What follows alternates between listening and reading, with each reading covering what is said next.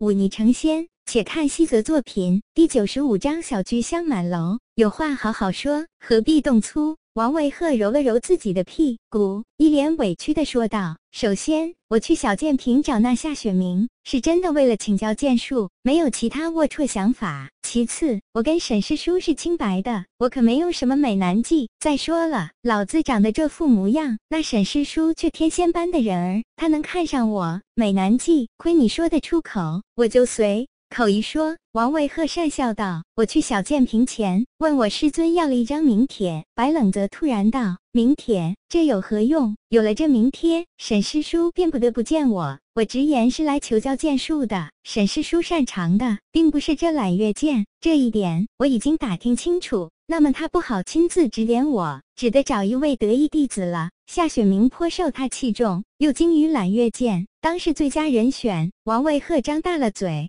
八一脸的难以置信。其实接近这夏雪明没什么难的，难的是你怎么让他对你产生好感。白冷泽耸耸肩，还有一件事我没告诉你。其实这夏雪明心里是爱慕韩秋潭师兄的，你去了也没戏。此话当真，心不离实。白冷泽说的笃定无比，那还真是可惜呀。不过要泡这冰山美人确实太难。既然他心属韩师兄，我便不夺人所爱了。我现在反倒。觉得小建平那位叫做苏心姿的师妹生的水灵，人缘也好，或许本公子可以尝试一下。白冷泽一翻白眼，心道这家伙倒是看得开。他淡淡一笑，提醒道：“沈师叔似乎很不喜欢男弟子去小建平勾搭他徒弟，所以呀，你要下手。”就赶在那些女弟子离开小建平的时候，否则沈师叔那关可不好过。还有此事，这么说起来，倒是要好好谋划一下。王卫鹤皱眉苦思道：“这样吧，你帮我接见二长老，我帮你追求那位苏心姿师妹，你觉得如何？你行吗？”王卫鹤一脸怀疑：“相信我。”白冷则孤傲的一抬下巴。把妹，我是专业的。第二日，这狼狈为奸的两人就开始了互帮互助的阴损计划。白冷则依然以求教剑术的理由去小剑平，有了上次跟韩秋潭山门外比剑做引子，那些女弟子对。这位后起之秀颇有好感，虽然小女儿家的羞涩让他们放不开，但远远投来的眼光中还是带着几分灼热的。这一点，白冷则能感受得到。夏雪明因为跟他接触过两次，觉得这人还算正派，对他又没有逾越的行为。见他来了，亲自接待。对此，那位沈师叔似乎都懒得管了。你的揽月剑已然大成，何必再来求教于我？夏雪明开门见山道：“师弟在下是来特地感谢师姐的。若不是师姐将那变剑的诀窍教给我，我可不敢跟韩师兄过招。”白冷泽表现得仿佛谦谦君子：“那是你悟性好，我不过跟你练了几次剑而已，算不得什么。我不喜欢欠人人情。”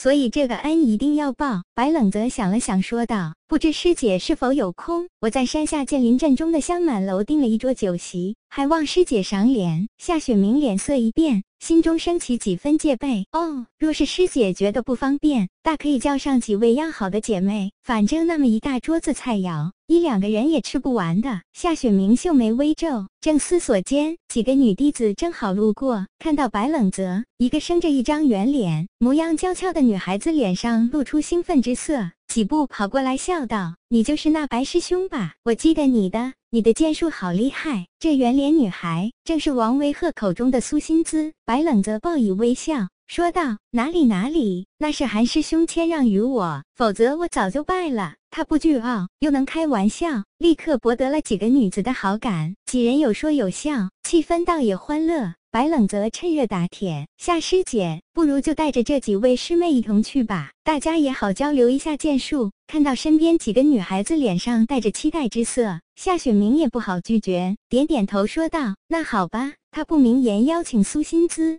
却接着卸下雪明的机会捎带上他，这暗度陈仓的把戏，当真是让人难以揣度。白冷泽微笑着说道：“谢夏师姐赏光，那小弟晚上就在香满楼设宴，恭候几位大驾光临了。约好了，晚上香满楼。”白冷泽下了小剑平，径直去了王维鹤的住处，这就搞定了。王维鹤一脸惊讶：“这也太快了吧！我说过了，我是专业的。”白冷泽。耸耸肩，你怎么做到的？简直难以置信。约女孩出来，只需要找一个她无法拒绝的理由。什么理由？王维鹤凑过来，好奇的问道：“吃饭？”白冷泽比出一根手指，淡定无比的说道。王维鹤心想，自己这位师弟还真是高人高招，这约人的手法都已经返璞归真了。王维鹤想了想，跑到自己卧室，拉开衣橱。开始挑选衣服，白冷泽瞥了一眼，淡淡说道：“要是我就不会刻意打扮自己，为什么？”王维鹤探出个脑袋问道：“如果你特地穿的衣着鲜亮，女孩会觉得你早有准备，她们很缺安全感的，会防备你，那还怎么追？”王维鹤点点头，有道理。那穿什么？平常衣服就好，听你的。王维鹤走出卧室，一脸认真的说道：“师兄，下半辈子幸不幸福？”就看你的了，别。白冷泽面色冷淡，我最多让你今天晚上幸福，下半辈子我管不着。王维鹤一愣，随即反应过来，猛地一拍白冷泽肩膀，赞了声：“好兄弟。”香满楼名字俗气，但能在这岷山之下站稳脚跟，一来背后有着够硬的关系，二这家酒楼也确实有其独到特色。这香满楼是连宁空浩这种面冷之人都赞过一句。天下名吃皆搜尽，不若此楼一口锅。这里说的一口锅，其实是说的香满楼的一大特色：十味煮，一锅一味，能做到极致，已是极难。这香满楼却号称一锅十味，十味皆上品，可见其不凡。当然，这一锅十味煮价格。也是不凡，足足要五十两银子，而且有价无市。买卖做到这份上，哪里还有不挣钱的道理？可这香满楼的老板李广新却是个妙人，他号称家中之余百两金，其余的钱要么上交给了靠山当剑宗，要么救济了困苦百姓。在这北地是极负盛名的大善人。